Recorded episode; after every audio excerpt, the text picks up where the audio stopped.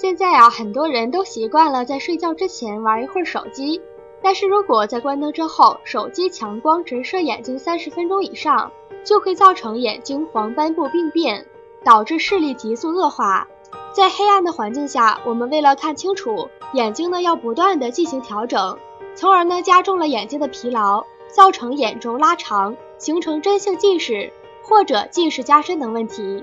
那么我们在晚上玩手机的时候啊，可以开一盏低亮度的照明灯，或者把手机开启夜间模式，缓解一下屏幕和背景环境亮度的差距，这样呢对眼睛有很好的保护作用。另外啊，大家在看电视、用电脑的时候呢，也应该避免在黑暗的环境中进行。